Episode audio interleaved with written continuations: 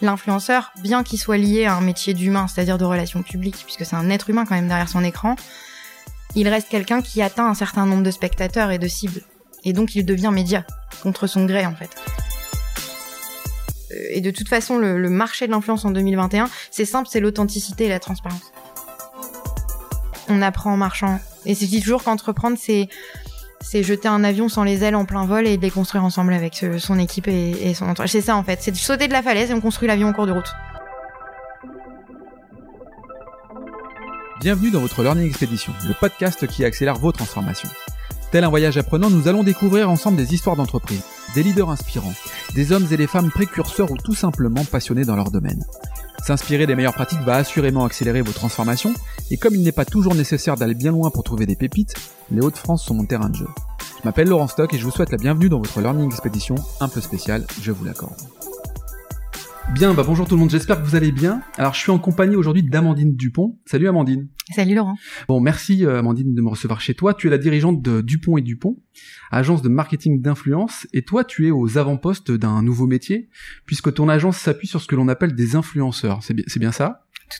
Bon, alors je sais pas si finalement on peut appeler les influenceurs de nouveaux métiers, mais tu vas nous expliquer tout ça parce que euh, je suppose qu'il y a 10 ans il y avait des influenceurs, il y a 20 ans il y en a aussi, mais la digitalisation, la communication via les réseaux sociaux a fait peut-être de, ces influenceurs de, nouveaux métiers, mais là encore tu vas nous le dire.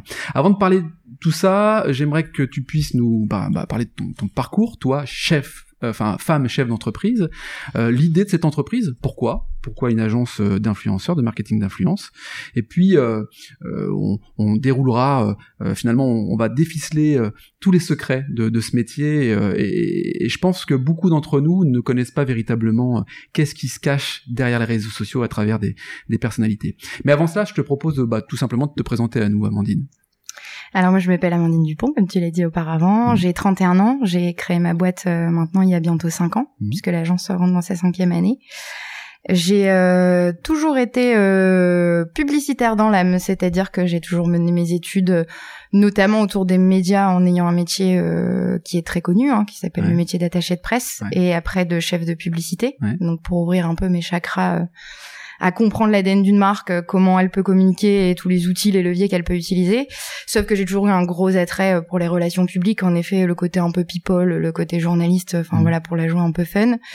Euh, et en fait, euh, ce qui s'est passé, c'est que à la fin de mes études, donc j'ai été à peu près euh, entre 6 et 8 ans, j'ai mené ma barque en voulant être attachée de presse et en voilà, je voulais même être journaliste de base. C'était quelque objectif voilà, ouais. c'était mon objectif. euh, j'adore la radio, j'adore j'adore les podcasts. Ouais. Voilà, petit clin d'œil. Euh, je voilà, c'était pour moi en tout cas le média et la publicité en soi, alors qu'elle soit par l'information euh, euh, intrusive ou non, hein, que ce soit clair pour la publicité. Ouais. Pour moi, ça m'a toujours intrigué cette façon euh, de, de pouvoir informer le consommateur. Alors aujourd'hui, euh, en 2000, euh, bientôt 21, on est plus sur euh, l'authenticité, mais avant, dans les années 90, on était plus dans la pub d'or où, Ouais. où en effet, on poussait à la conso, on va qu'on soit clair.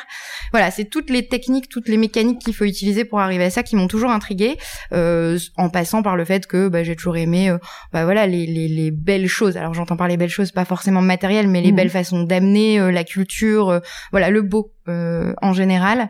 Euh, et en fait, euh, à la fin, euh, alors à la fin de ma carrière de salarié, j'entends par là. Il y a, euh, donc, il y a, il y a, il y a, il y a 4-5 ans, c'est ça? Ouais, il y a cinq ans maintenant. cinq ans, ouais. Il y a cinq ans, euh, j'étais partie d'un constat. Bah, le premier, c'est qu'en tant que chef de pub, je faisais beaucoup de technique et un peu moins de com. Et du coup, je me, je me plaisais moins dans ce que je faisais. Quand tu dis technique, c'est-à-dire Développement de site web, Ok, ouais, euh, ouais. ou des campagnes médias, euh, mais Ouais. pur trafic, où en fait l'idée c'est d'aller chercher plus euh, du lead ou du contact par Moins rapport à du créativité. Voilà, moins de créativité, plus de performance. Mhm. Ce qui en soi euh, doit se lier à la créativité, Ah, bien clairement, c'est clair. Donc, euh, donc voilà. Et ensuite, je suis partie donc ce- de ce constat hein, que je commençais un peu à me faner dans ma créativité, puis surtout que les RP, donc les relations publiques, les, Mhm. les relations presse me Évoluait manquaient. beaucoup aussi. Hmm Évoluait beaucoup aussi. Ouais, évoluer beaucoup et euh, évoluer, bien sûr, au travers des écrans, je commençais à le voir et surtout me manquer. Donc je suis partie euh, de ce constat et je me suis dit bon bah alors soit tu bouges de poste, soit en parallèle euh, petite piqûre de rappel. Je sais que j'ai déjà, j'ai déjà parlé de ça, mais on était venu me chercher pour racheter une agence existante à l'époque. Je me voyais pas du tout chef d'entreprise. Enfin. Ouais, ouais. Et ça s'est pas fait et ça m'a fait un peu mal au cœur. Je me suis dit, bah mince, en fait, tu t'es vraiment projeté là-dedans. Tu t'y voyais pas, Ouais. mais finalement, quand ça s'est fait, t'es apprécié. Donc euh, donc voilà enfin il y a plein de petites choses qui sont arrivées dans ma carrière et qui m'ont mis des voilà des, des petits euh, des petits tips comme ça où je me suis dit oh bah pourquoi pas l'expert comptable que j'avais rencontré sur ma route qui m'a dit mais tu peux partir de zéro. Mais je me disais mais qu'est-ce que je vais faire vraiment? Et puis en fait euh, je me suis dit bah c'est pas grave hein, je vais recréer une agence un peu de de RP relations publiques sauf que j'avais bûché un peu sur le le, les nouveaux métiers et ce qui arrivait. Et effectivement, euh, l'influenceur, au-delà du blogueur qui existait déjà, L'influenceur, c'est la suite logique du blogueur, c'est-à-dire que celui qui bloguait, Alors en fait, ce qui existe depuis euh, depuis 10-15 ans, c'est c'est en effet euh, le, le, blogueur qui partage sur un, un, une interface web, donc un mm. site internet, effectivement les articles, des vlogs, etc., des choses où il explique. Et en fait, l'influenceur, lui, il est juste arrivé avec le son temps, c'est-à-dire avec la transformation des réseaux sociaux et l'arrivée des vidéos sur Instagram, du partage de la vie réelle. Tu peux nous donner, tiens, pour qu'on puisse bien faire comprendre à celles et ceux qui nous écoutent, mm. peut-être deux trois références d'influenceurs pour qu'on puisse se projeter euh, sur qu'est-ce qu'un influenceur finalement? Alors euh, sur euh, Instagram, puisqu'il faut savoir que 80% des, des hum, campagnes d'influence se font sur Instagram. Hein. Franchement, il y en a tellement. Je, je vais donner des noms, mais euh, il y en a dans la mode, il y en a dans le food, il y en a dans le sport. Une Laurie Tillman, par exemple, qui est ancienne, ah oui, oui, une Laurie Tillman qui est ancienne, qui est ancienne Miss. Aujourd'hui, sur les réseaux, elle, dépasse les 500 000 abonnés. Bon bah voilà, clairement, là on est sur une influenceuse qui a une communauté derrière elle, qui la suit pour ce qu'elle partage au quotidien et surtout, après on le voit, hein, ce qui transpire, c'est mmh. qu'elle le dire, c'est le sport Donc c'est un, c'est un média, euh, Laurie Tillman, pour, pour, pour, pour la resituer, ancienne, ancienne Miss France, qui effectivement est très active avec son mm. mari, je crois d'ailleurs, euh, sur, sur Instagram, qui met en avant sa vie, mm-hmm. quelque part. Euh, c'est un média à part entière. En fait, ce qu'il faut comprendre avec l'arrivée de l'influence sur le marché, c'est ce qu'on, c'est ce que j'ai eu, je me suis battue hein, pendant 4-5 ans dans mes discours en tout cas face aux directions euh, marketing et de com, c'est que l'influenceur, bien qu'il soit lié à un métier d'humain, c'est-à-dire de relations publiques, puisque mm. c'est un être humain quand même derrière son écran, il reste quelqu'un qui atteint un certain nombre de spectateurs et de cibles. Et donc il devient média contre son gré en fait. Bien sûr. Et moi à l'époque où je les ai tous rencontrés, ils en étaient plus ou moins conscients, oui et non, puisque le métier n'était pas encore, on va dire, professionnalisé, c'est-à-dire qu'il n'y avait pas d'encadrement juridique, il n'y avait pas d'encadrement de rémunération. Euh, au début, c'était juste de l'échange, en fait, tout simplement. C'était, euh, euh, sauf qu'en fait, les marques en arrivant effectivement en masse et ce, pour le, le, taux de conversion que ça provoque, ont professionnalisé euh, tout mmh. simplement la chose. Et effectivement une Laurie Tillman un euh, parce qu'il y a plusieurs influenceurs. C'est ça qui est fou c'est qu'il y a des il y a des il y a des gens enfin moi je m'intéresse aussi de près aux réseaux sociaux et, et parfois je regarde un petit peu euh, en, en, en apportant un hashtag Lille et je regarde des gens qui mmh. sont identifiés qui ont des qui ont des followers de folie. C'est des gens qu'on connaît pas quoi. Enfin genre c'est des, c'est des niches bah c'est des gens qu'on ne connaît pas du, grand public mais qui font toute la différence. En fait, il y a deux, il y a deux entrées, euh, voire trois pour l'influence, mm. puisque encore une fois, l'influence a été euh, existe depuis longtemps. Hein, la définition dans le dictionnaire, euh, voilà, elle a toujours été là. Inventé, je l'ai pas inventé. maintenant, il y a le mot marketing qui est venu se mettre devant, donc ça prend tout son sens. Et en fait, il y a deux façons d'entrer. Il y a les influenceurs, c'est-à-dire qu'à un moment donné, qui ont été rythmés justement par l'algorithme du réseau, donc mm. que ce soit YouTube, Instagram, Twitter et autres, qui ont surfé un peu sur ça, qui ont juste dit bon bah allez, je partage ma vie, je déconne un peu sur les réseaux et je vois ce que ça donne. Et en fait, indirectement, ils se sont construits une communauté et ils s'y attendaient pas hein, pour la plupart. Euh, eux sont un peu les célébrités de la toile. C'est-à-dire que comme tu dis, ça peut être des personnes que tu peux croiser dans la rue et tu ne sais pas que derrière ils ont 15 000, 20 000, 30 000, 40 000 abonnés. Ça commence là ces deux dernières années euh, une une fille ou un ou un, un, homme qui va avoir sur les réseaux 500 000, 1 million d'abonnés. Bon bah là on arrive sur des effectivement des gens qui sont reconnus mais qui ont percé sur la toile. Après t'as ceux qui utilisent le levier de l'influence, mais pareil, ça fait partie de leur job. T'as euh, que ce soit les présentateurs radio, euh, télé, euh, d'émissions, euh, la télé-réalité, c'est des gens qui passent par un autre média. Par la télé pour ensuite rebondir et amplifier. Rebondir et amplifier. Donc voilà, ça c'est, il y a, y a, en fait, il y a plusieurs typologies d'influenceurs. Tout dépend de l'objectif, tout dépend de ce qu'on veut faire. Si on veut faire de la notoriété, si on mhm. veut provoquer de l'engagement, mhm.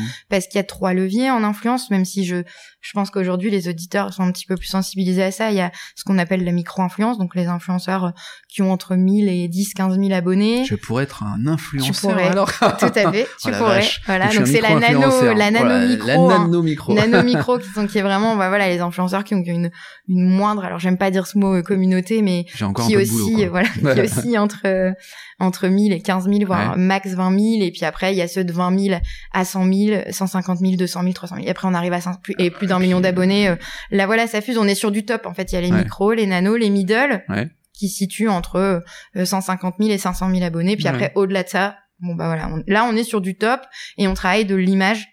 Clairement, on associe son image de marque à une célébrité comme on prendrait un ambassadeur de marque en fait. Ça. Mais ça c'est des, ça c'est des alors donc un c'est des nouveaux métiers. Est-ce que est-ce que finalement c'est des métiers euh, passe-temps pour euh, les influenceurs ou est-ce que vraiment c'est une machine à cash derrière parce que waouh en fait il y a il y a vraiment euh, un business à faire sur du long terme. comment c'est quoi le profil type? Alors il y a le nano, hein, il y a le middle, il y a ah, il y a puis puis il y a Neymar. Il y a ceux, il y a ceux, ouais voilà. Alors après ça, ça dépend. Mais, mais ça c'est autre chose. Les mm. Neymar, les, personnalités qu'on connaît, mais le le, le, gars, la nana un peu inconnue, mais qui a peut-être 50 000, 50 000 followers, 100 000 followers, comment, enfin, il le fait un peu par par hasard, ça lui est tombé dessus ou? Alors il y a ceux, en effet, euh, bah, en fait, euh, il y, a comme dans tous les métiers, finalement, euh, quand tu demandes à quelqu'un pourquoi il est arrivé là, ou comme tu me demandes à moi comment je suis devenu chef d'entreprise, un influenceur, il peut avoir choisi de le faire à côté de son métier. Donc tu peux avoir des influenceurs qui sont médecins, qui sont kinés, peu importe, qui sont caissiers, qui sont peu importe en fait. Il y, a, y, a, ceux qui ont leur métier à côté et qui en font en effet bah, leur leur passion et qui continuent et qui ont pas qui ont pas forcément vu ou pas pu ou pas voulu mmh en faire leur métier. Et il y a ceux qui ont pris le virage et qui en ont totalement fait leur métier. C'est-à-dire qu'un influenceur il y a des influenceurs où c'est euh, vraiment euh, bah, leur job au quotidien qui ont euh, bah, des assistants des agents des enfin ah voilà comme, comme un staff en fait qui les aide parce que contrairement à ce qu'on peut avoir comme image d'un influenceur euh, il est là pour créer du contenu pour de la marque et en fait c'est un vrai vrai métier. Ouais, bien sûr. Comme le ferait un, alors j'aime pas comparer parce que chaque métier, un photographe reste un photographe, un vidéaste reste un vidéaste, mais lui, on lui demande de créer du contenu de qualité dans un temps donné, à poster à une date précise, avec, enfin voilà, derrière l'influenceur, il a des données et puis il doit aussi comprendre, bien que généralement ils sont un peu communicants de base, mm. comment fonctionne une marque, euh, quel est son ADN, quels sont ses objectifs, donc enfin avoir un maximum d'infos. Voilà, tout ça, est, cadré. Et c'est pour ça que les agences comme nous aujourd'hui existent, parce que parfois les marques, alors par manque de temps, on fait mhm. pas appel par exemple à Dupont et Dupont euh, que parce qu'on ne sait pas. Aujourd'hui, les marques, la plupart des marques savent euh, entre guillemets ce qu'est l'influence et à quoi elle sert. C'est juste que c'est un temps, c'est un travail de fourmi qu'on n'imagine pas. Quoi. Moi, j'ai mes les filles qui sont chez moi, je les appelle mes petites fourmis parce que euh, elle passe un temps euh, pas possible à, à, contacter, à créer des briefs. Euh. Parce que c'est girly. Si je suis rentré, il y a que des nanas. C'est pas vrai. c'est un gros mensonge. Ah si, si, on s'était dit en off. En plus, c'est girly quand même. Il y a que des, il y a que des filles. Bah, c'est sympa. Hein, ouais, comme les métiers finalement. Les métiers, RP, euh, tu sais, les attachés de presse. Il y, a, y, a, des hommes aussi. Ça ne veut rien dire. On travaille avec beaucoup d'hommes à côté. C'est parce que j'ai décidé. Enfin là, j'en ai pas embauché particulièrement. Mais mais mais en effet, c'est un c'est un métier. voilà, la RP, le relationnel, d'aller voilà, d'avoir le temps effectivement d'aller aller euh, à la rencontre des autres. Alors je dis pas que c'est propre plus aux femmes qu'aux mhm. hommes, mais c'est un milieu qui veut actuellement être très féminin, mais qui l'est aussi euh, forcément euh, intrinsèquement masculin, puisque chez les marques, on a, on peut avoir les directeurs de marques de sport ou autres qui gèrent les réseaux sociaux, qui gèrent les influenceurs. Hein, ça veut absolument rien dire. C'est que moi, dans les profils en effet que j'ai embauchés jusqu'alors, je suis tombée sur des filles. Bah, très bien. J'ai déjà reçu des, des hommes en entretien aussi, mais ça a pas, voilà, soit forcément matché ou après voilà, je, je suis pas fermée, mais en tout cas, c'est ce qui m'a amené à ça. C'est non, non, mais c'est très bien, c'est très bien. Euh, Amandine Dupont, ton agence s'appelle Dupont et Dupont. C'est qui l'autre Dupont du coup alors bah, c'est moi-même. Ah, c'est toi-même. C'est de la schizophrénie. non, c'est pas du tout. Euh, en fait, euh, bah, tout simplement parce que l'agence, quand je l'ai créée, euh, était euh, disposée, enfin prédisposée à avoir deux pôles, qui étaient le pôle relations presse et le pôle euh, influence. Et donc, tu avais deux et casquettes. donc, j'avais deux casquettes qu'on a toujours. On a même trois casquettes puisque aujourd'hui, on a aussi le pôle agent où on gère aussi la carrière de certains influenceurs.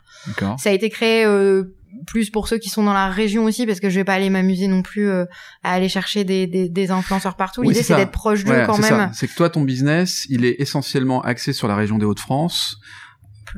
Mais pas que, il est en national. Bah, en fait, il est, on va dire que la, le noyau euh, dur de mes clients, en tout cas euh, actuel effectivement, ce, est dans les Hauts-de-France. J'en ai aussi sur Paris. Ouais, voilà. Euh, mes actions, par contre, sont nationales et internationales puisque l'influence, le digital, c'est dans le monde. Bien sûr. Voilà. Euh, et, euh, et, je ne me souviens plus de ta question. Est-ce que tu peux Est-ce que tu peux répéter la question Ce qu'on ne sait pas, c'est que c'est la fin de journée. On l'a pas précisé là. C'est la fin de journée. C'est un peu dur. Mais il fait beau, on est à Roubaix, il fait bon.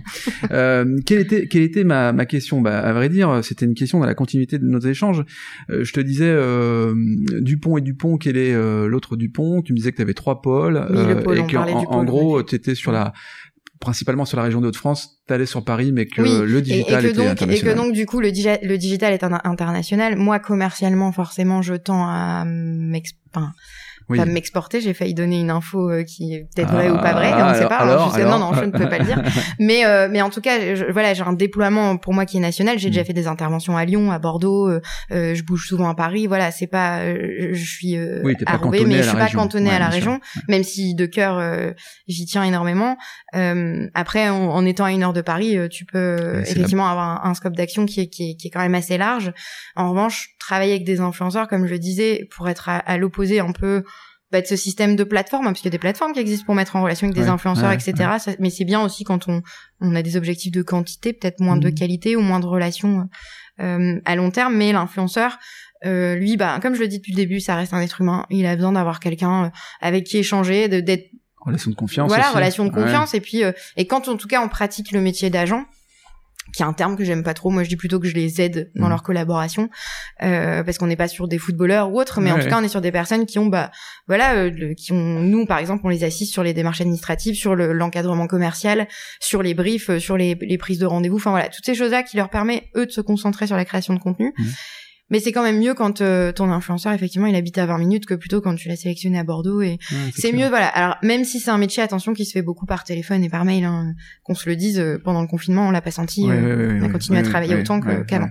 ok, ok. Donc, donc voilà, concrètement. Et alors du coup, euh, quand tu mets la, la, clé dans la serrure, là, le premier jour de ta, ta, ta vie d'entreprise, tu as déjà anticipé euh, les influenceurs et influenceuses avec lesquels tu allais travailler.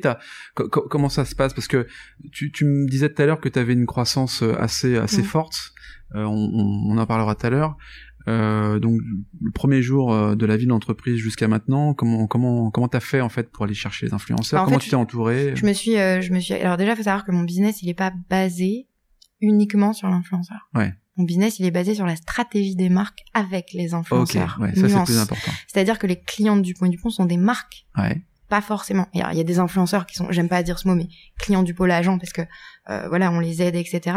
Euh, en revanche, nous, notre job, c'est d'aller voir une marque. Alors je vois qu'il y a un sachet Carhartt hein, derrière. Du coup, je, si demain Carhartt vient chercher du Point du Pont, il nous dit bon bah voilà, quelle stratégie on veut mettre en place. Euh, enfin, on aimerait mettre une stratégie d'influence, mais on sait pas comment s'y prendre, même s'ils s'y prennent très bien. Attention, Carhartt, mais hmm. qu'est-ce qu'on qu'est-ce qu'on peut faire? Bah nous, notre job, ça va être de déployer un plan sur un temps donné, en respectant la tendance du marché et les bons profils. Après, nous, les influenceurs, forcément, c'est nos meilleurs amis. C'est, c'est pour nous, c'est euh, voilà, sans eux, on pourrait pas être ce qu'on est en tant qu'agence. Mm. Euh, les influenceurs sont les vecteurs, sont les prescripteurs de ce qu'on veut faire passer comme message. Donc tu leur files un message, mais c'est-à-dire quoi ils, sont en photo avec un sac euh, Carhartt, si on prend cet exemple-là, ou une autre marque, peu Ça importe. Peut être énormément de Est-ce qu'ils prennent la parole? Est-ce qu'ils En fait, le contenu de, de, de... j'aurais pu te le préciser euh, si on était euh, prémices, mais là, on peut. Je pense que tout le monde l'a vu. Un influenceur, il peut, il peut participer à une émission télé, il peut ah co-créer une collection, il peut faire de la vidéo comme il peut faire que de la photo, il peut faire que de la story, hmm. il peut euh, participer à un événement, il peut, en fait, tout, est tout faire. Il, peut aider et de toute façon, c'est la la, la full tendance, on va dire, du moment, c'est d'impliquer euh, l'influenceur dans les dans les dans les stratégies créatives euh, des marques. C'est c'est hyper important. En fait, faut utiliser, j'aime pas le terme utiliser, c'est un peu péjoratif, mais sa créativité pour euh, porter les marques. En fait. Ouais. Donc en fait, c'est j'aime pas non plus ce terme exploiter, mais je vais l'emprunter. C'est exploiter les la notoriété finalement de quelqu'un au profit d'une marque en amplifiant finalement cette notoriété, principalement sur les réseaux sociaux mm. et d'autres canaux si affinité, mais en tout cas les réseaux sociaux sont éléments Pour que ça fonctionne, il faut que l'influenceur et la marque aient les mêmes valeurs. Ouais. Puisqu'on reste sur de l'humain derrière en fait, ce que les gens, effectivement, les, les, consommateurs voient sur les réseaux. Et puis en plus, c'est ce que je dis très souvent, hein, le, le marketing d'influence, c'est quand même un, en tout cas un levier, un outil qui a attirer l'attention de même des consommateurs qui ne sont pas communicants. J'explique par là qu'avant, quand on regardait une pub à la télé, on se disait pas ah tiens c'est Etienne qui a fait la DA et puis c'était euh, Franck euh, qui filmait. Mmh. Aujourd'hui, le consommateur il va dire euh, ok c'est quel influenceur, il dépend de quelle agence, avec quelle marque il travaille, comment il l'a placé. On a été sur des logiques où le juridique nous a même demandé d'indiquer, les influenceurs doivent indiquer quand ils ont des des campagnes rémunérées. C'est-à-dire que ils ont de la transparence. En fait, l'objectif euh, et de toute façon, le, marché de l'influence en 2021, c'est simple, c'est l'authenticité et la transparence. Tout ce qui est fake news, tout ce qui est fake, tout ce qui sent... Ça sert à rien de vouloir... Euh, et de toute façon, au début, en fait, c'est même au-delà de la fake news, c'est plus qu'aujourd'hui, les influenceurs sont en transparence avec leur communauté et les communautés savent que les influenceurs sur certains produits sont rémunérés pour les mettre en avant. Maintenant, ils sont OK avec ça, mais c'est juste de, de, de pas... Enfin voilà, d'être OK, de dire, bah oui, c'est mon job. Et encore une fois, ça fait partie du fait que ce soit devenu un métier En Ouais. fait, c'est devenu euh, quelque chose qui est complètement accepté de la part des consommateurs, mais d'où il faut trouver euh, cette petite nuance entre le je place mon produit, mais de manière subtile, sans que ce soit trop matraquant, et que si c'est pour voir sur un profil d'influenceur toutes les deux minutes des codes promo et des liens de redirection, ça sert à rien. Là, on n'est pas bon. Ouais, ça marche pas. Voilà. Ouais, ça Faut savoir raconter une histoire, vendre du produit, et en même temps créer de l'expérience. Et alors du coup, en exploitant euh, beaucoup Instagram, tu t'adresses à une communauté plutôt jeune ou ou des quadras Instagram, comme moi euh, ou- Instagram, dans la cible, on est plutôt, enfin, pour voir large, on est dans le 15-25, 25-35. Ouais, YouTube, on est beaucoup plus sur du 16, euh, 16-20, Ok. euh, 16-23. ouais. Euh, Twitter, après Twitter, c'est différent parce que c'est c'est Tu t'adresses encore à une autre cible. Une autre cible. Et puis après, on a aussi du LinkedIn euh, qui est qui est forcément du B2B, Eh mais ouais. il y a des influenceurs aussi euh, Il y en a pro. quelques-uns. Ouais, Il y en a quelques-uns, c'est-à-dire qu'en fait, on devient influenceur de par son expérience, c'est-à-dire qu'Internet a donné la possibilité aux gens de s'exprimer. Bien sûr. Et donc des fois on se rattache forcément, comme on se rattacherait à un média qu'on aime bien euh, pour pour regarder les infos ou comme Mhm. on aime bien regarder le 20 heures. En fait finalement on, on se reconnaît, on s'identifie dans ce que dit quelqu'un ou de ce qu'a créé quelqu'un et du coup on a besoin de se raccrocher à ça pour euh, ben je vais pas dire pour pas se sentir seul hein, on n'est pas là pour être mélancolique mais en gros pour euh, pour trouver ben, des points d'ancrage et d'intérêt euh, communs Ouais.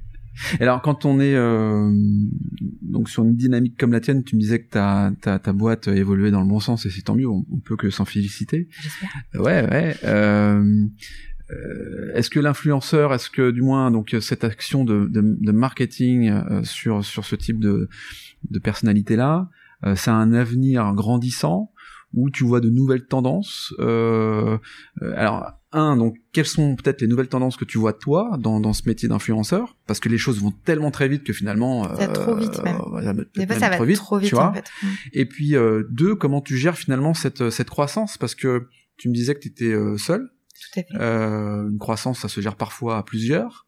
Euh, comment comment tu anticipes la chose? Donc, première, Premièrement, c'est quelle est l'évolution? Et puis Mhm. deuxièmement, c'est comment tu organises ton Alors l'évolution du, du marché à proprement dit avec le média, euh, le média influenceur, même si j'aime pas employer ce terme non plus, euh, c'est que avant on, on donc on testait, et on, on avait la quantité, on avait euh, le taux de conversion, on avait Ouais. voilà, on- en fait on a appris, on a appris avec le marketing d'influence qu'on pouvait mesurer. Mm. Et c'est ça que cherchent les marques qui ne rêveraient pas en tant que chef d'entreprise ou en tant que marque de piloter une action, c'est-à-dire que sur ton investissement tu vois tout de suite par rapport au levier. Alors attention, il faut mettre les choses en place euh, digitalement parlant et que Mhm.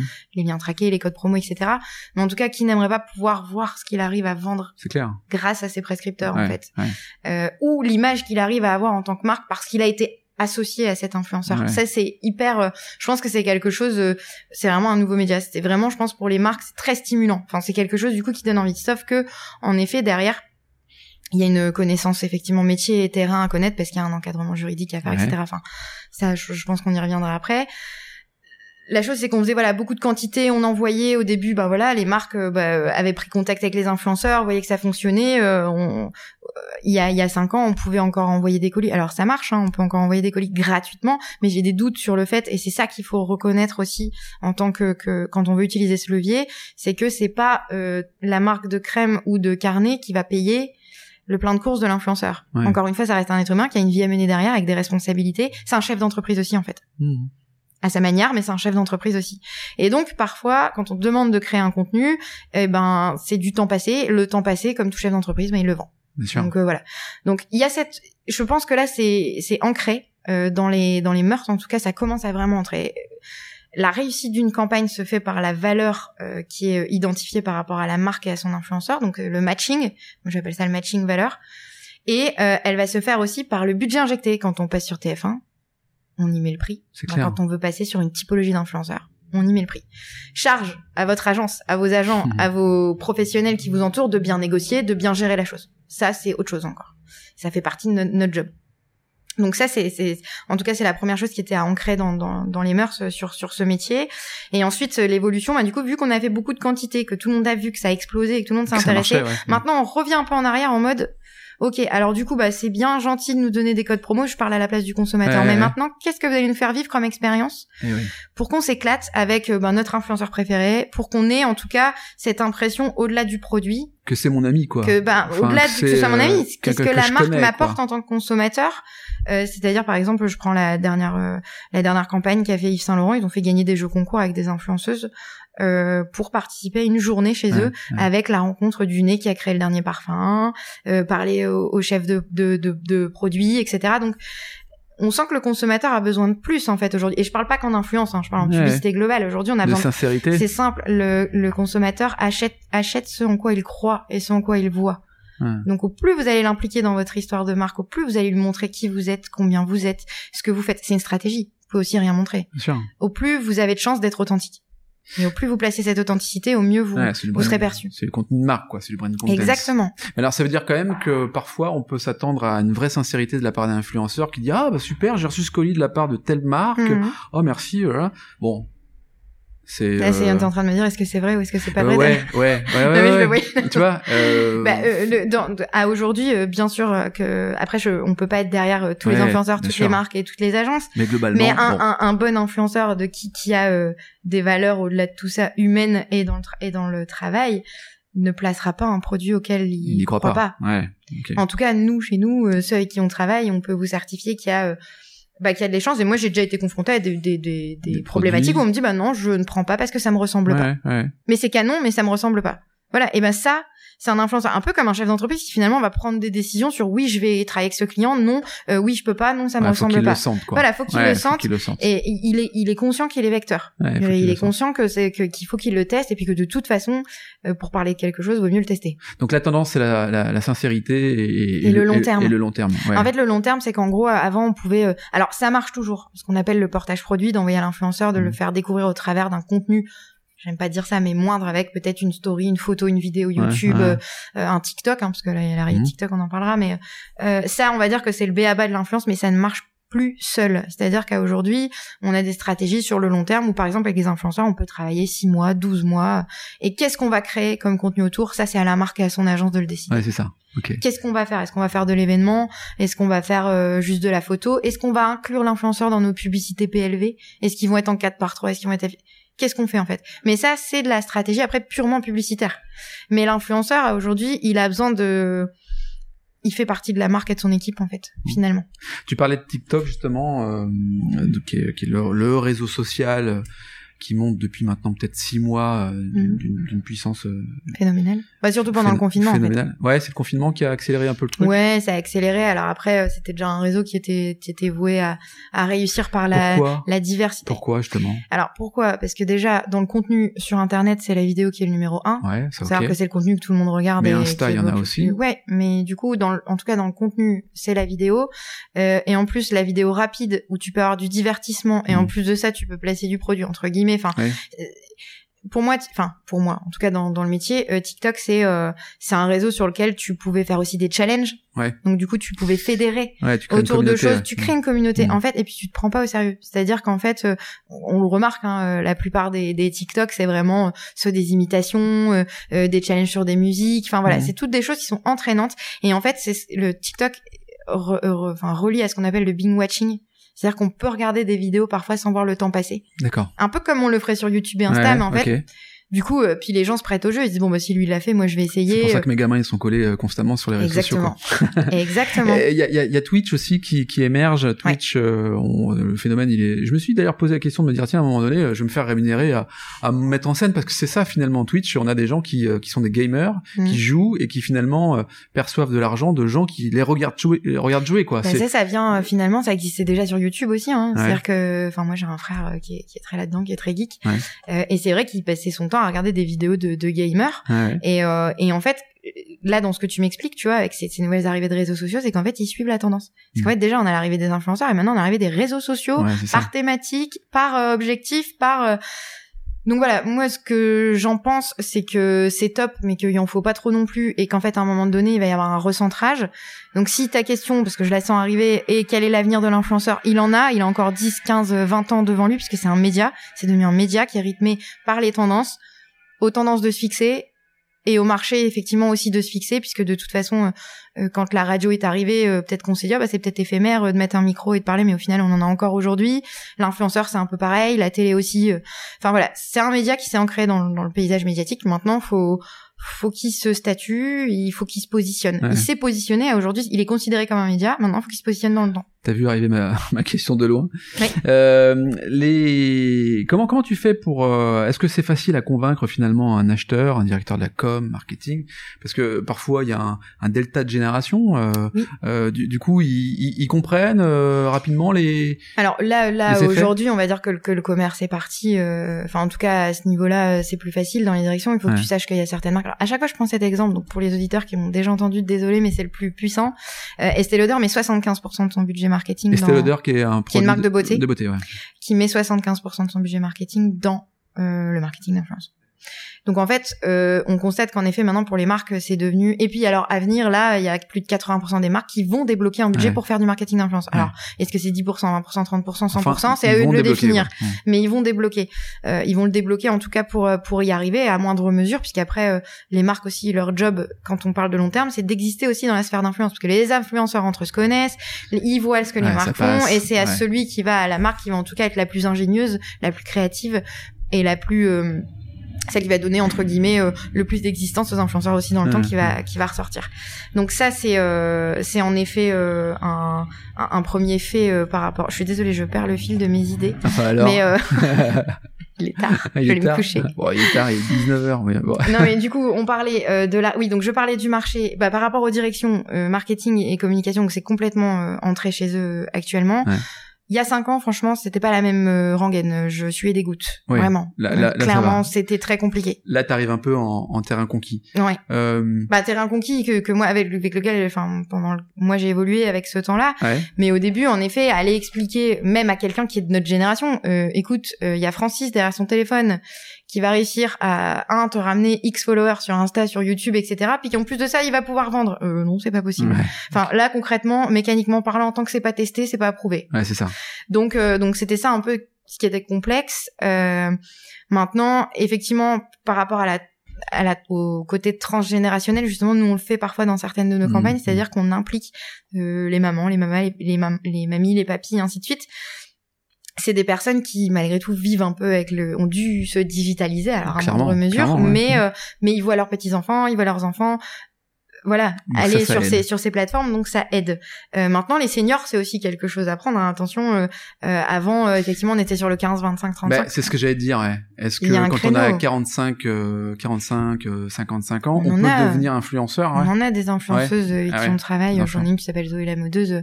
Elle, Zoé la modeuse. Zoé la modeuse, par exemple. Euh, voilà, c'est des termes. Hein, souvent, c'est c'est rigolo, mais ils ont des noms de scènes euh, sympas.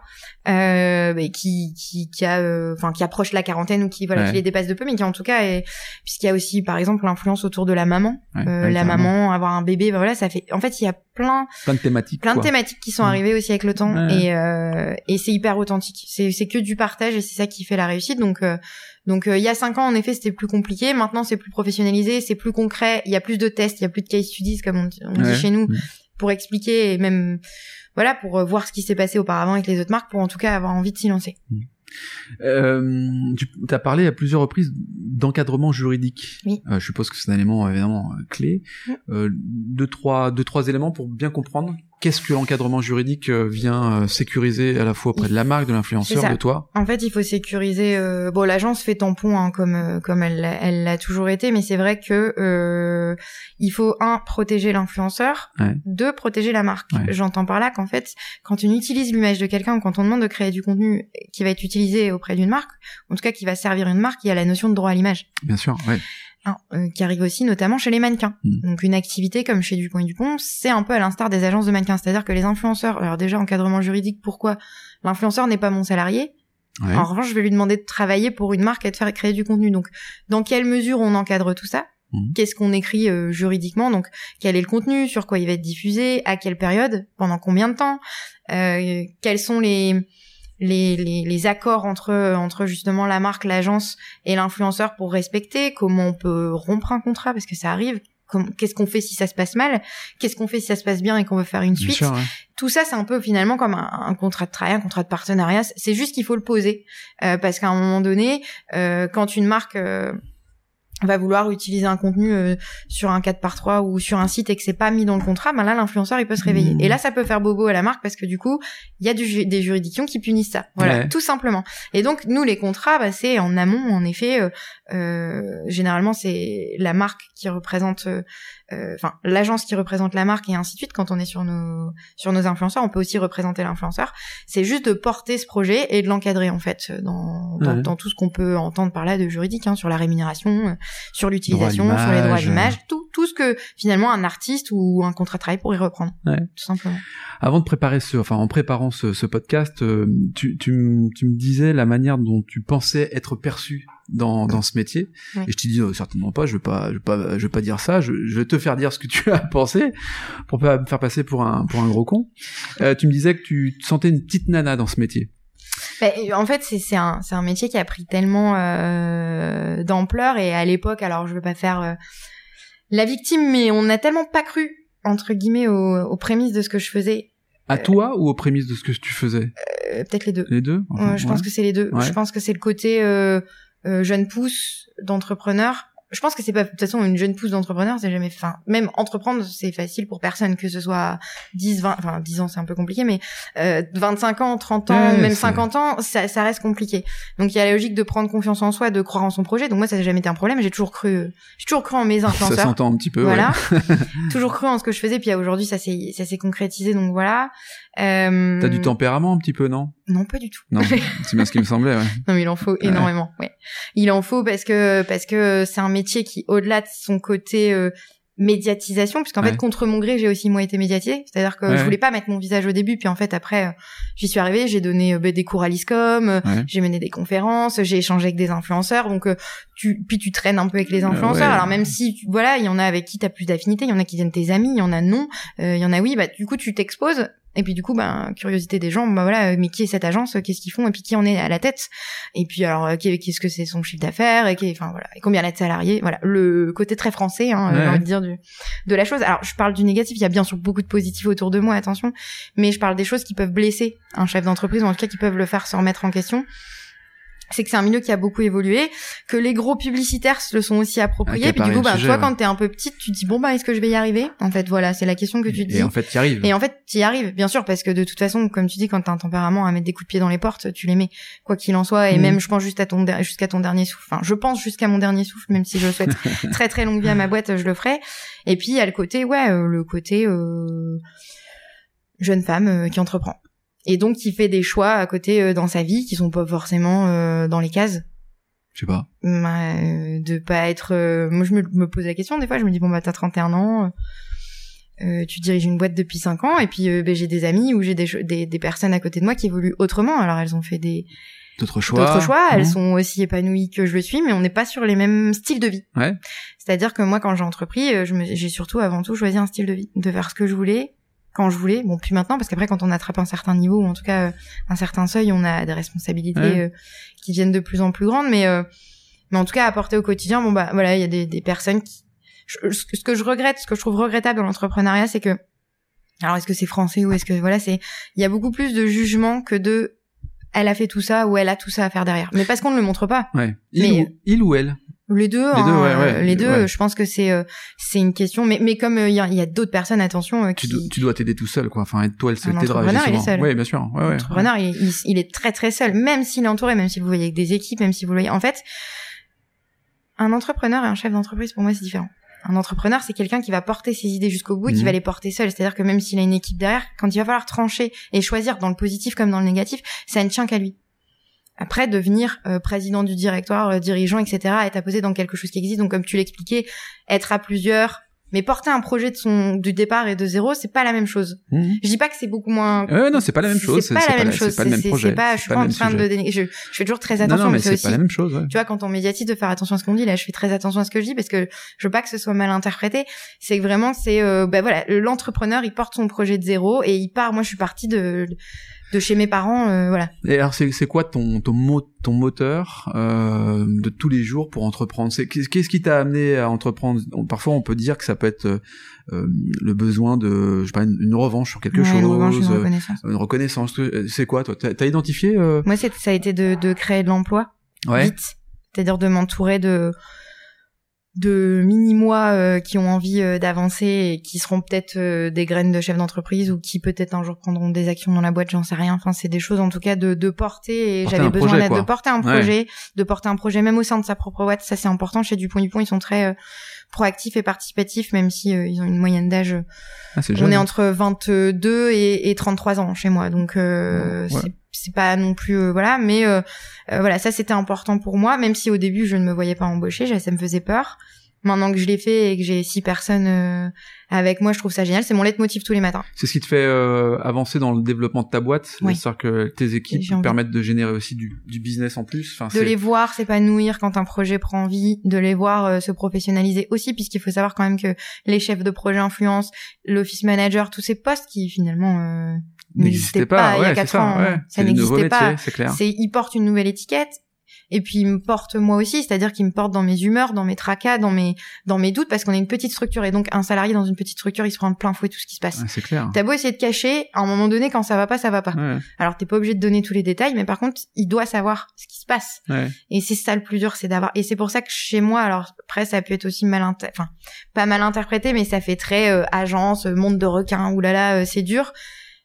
Mais quand j'embauche, la première chose que je regarde, c'est pas forcément les compétences, puisque ça peut s'acquérir avec le temps. Mhm. Euh, c'est les épaules et le mental. Mental. qu'on a. En L'état fait, c'est l'état d'esprit, quoi. Ouais, l'état d'esprit. Ouais. C'est très très important en fait euh, de, de, de comprendre qu'en fait on va porter et on va subir une pression Mm. qui va être quand même assez forte et du coup euh, faut faut l'assimiler euh, dès le départ. C'est quoi ta plus grande fierté, là, ta plus grande réussite au sein de ton agence?